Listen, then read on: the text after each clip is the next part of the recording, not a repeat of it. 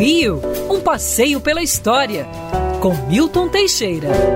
Amigo ouvinte, no dia 20 de janeiro de 1941, Getúlio Vargas criava o Ministério da Aeronáutica e a FAB, a Força Aérea Brasileira. Até esta data, não existia uma Força Aérea Brasileira. Em 1916, surgiu o que hoje nós chamaríamos uma Força Aérea do Exército. A Marinha também formou a sua força aérea. Depois, na década de 30, surgiria o Correio Aéreo Nacional, que seria importante para facilitar as comunicações entre os diferentes estados da federação.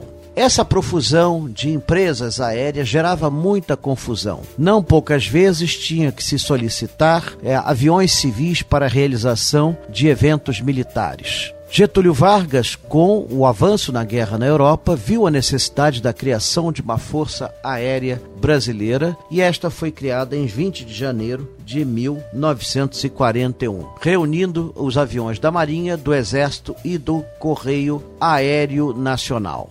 Com isso, nós podemos ir à guerra onde os brasileiros fizeram grandes missões heróicas e bem-sucedidas nos aviões de guerra norte-americanos vendidos ou cedidos ao Brasil para esta guerra. Os pilotos brasileiros estão entre os mais corajosos e vários deles morreram estando sepultados no Monumento Nacional aos Mortos da Segunda Guerra Mundial, ali no aterro do Flamengo.